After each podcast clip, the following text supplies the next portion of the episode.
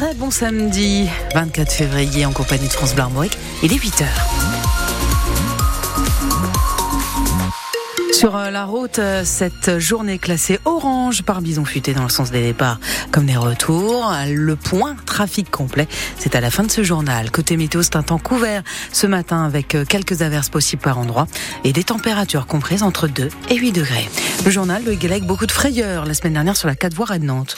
Oui, des automobilistes ont subi des jets de projectiles dans la nuit du 13 au 14 février à hauteur de Noyal-Châtillon-sur-Sèche. Il y a eu des blessés et des dégâts et les auteurs sont en fuite.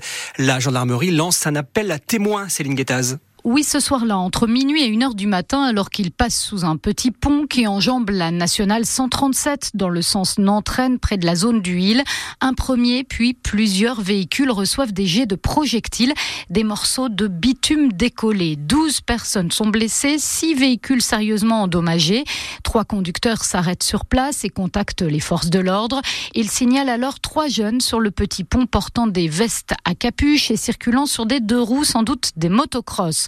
Aujourd'hui, le peloton motorisé de Bain-de-Bretagne relance un appel à témoins pour tenter de retrouver les auteurs de ces tirs aussi idiots que dangereux. Et si vous avez un témoignage susceptible d'aider les enquêteurs, vous pouvez appeler la gendarmerie de Bain-de-Bretagne au 02 99 43 98 38. À Rennes, une enquête ouverte et une autopsie ordonnée après la découverte du corps d'un jeune homme de 22 ans hier après-midi au pied d'un immeuble rue de Brest. Le procureur de la République évoque une probable défenestration sans en connaître les causes à ce stade. Les préfectures d'Ille-et-Vilaine et des Côtes-d'Armor anticipent les tenues éventuelles de rêve parties ce week-end dans les deux départements.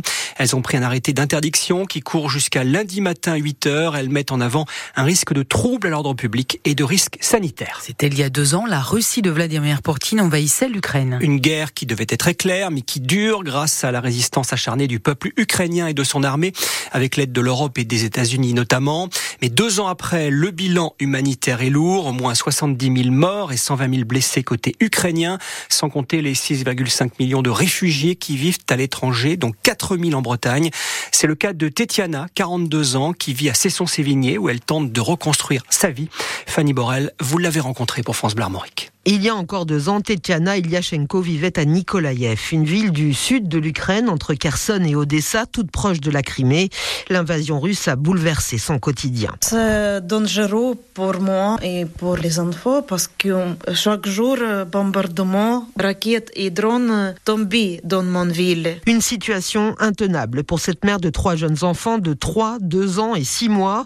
Elle veut fuir la guerre, mais son mari de 20 ans, son aîné, pro-russe, s'y oppose. Je demandais tous les jours, euh, tu notre famille dans notre pays, s'il te plaît. Il n'est pas à côté de moi. Elle profite finalement de son absence pour quitter la maison le 2 avril 2022. La voilà partie pour un périple à travers l'Ukraine qui l'emmène ensuite en Pologne où elle rencontre des associatifs français qui vont la conduire jusqu'à Cesson-Sévigné chez Vincent et Christine Massard qui ont un logement au bout de leur jardin pour accueillir toute la famille. C'est grande surprise quand elle m'a montré une petite maison. Vous êtes heureuse ici? Oh oui, je suis heureuse. Deux ans plus tard, les enfants sont à l'école maternelle et à la crèche. Tetiana a pris des cours de français et aimerait redevenir aide-soignante comme en Ukraine. Elle sera à l'OFPRA lundi où elle déposera sa demande d'asile. Sans plus aucune famille dans son pays, elle espère rester définitivement en France. Fanny vous invite à retrouver le portrait de Tetiana sur francebleu.fr. L'association Solidarité Bretagne-Ukraine organise cet après-midi à 14h place de la République à Rennes une grande marche de soutien au peuple ukrainien. Le salon de l'agriculture s'ouvre ce matin alors que la colère agricole ne retombe pas.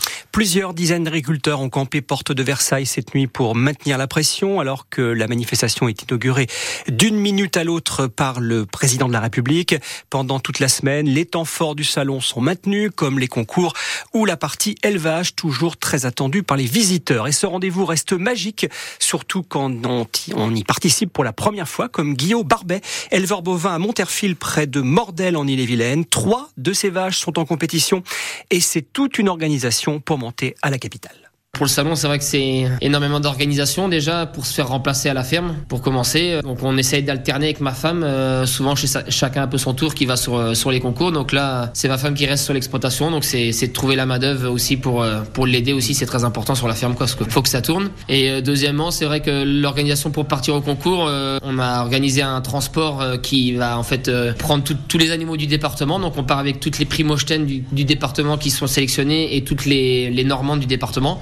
À ça, euh, on rajoute en fait euh, toute l'alimentation pour les animaux euh, tout au long de la semaine, donc tout le foin, tout l'aliment, et puis bah, tout le matériel nécessaire pour justement les mettre en beauté sur place, tout ce qui est matériel de lavage pour les laver, des licoles pour les faire marcher, pour les faire connaître les lieux, tout ça.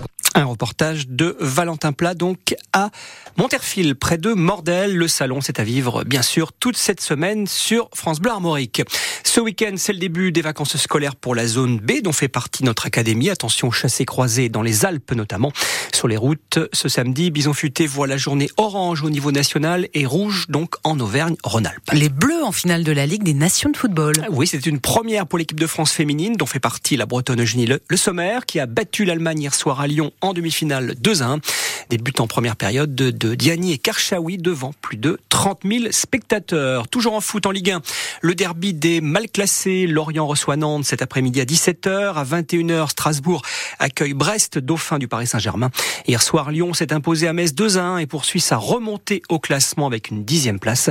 En Ligue 2 à suivre à 19h, Guingamp qui se déplace à Bordeaux et Concarneau qui reçoit Laval. Anatomie d'une chute triomphe lors de la 49e cérémonie des Césars hier soir. Six récompenses, dont meilleur film, meilleure réalisatrice pour Justine Triet et meilleure actrice pour Sandra Huller. Un film toujours à l'affiche en Bretagne, comme par exemple au cinéma Le Club de Fougères ou au cinéma Tianoc d'Auray.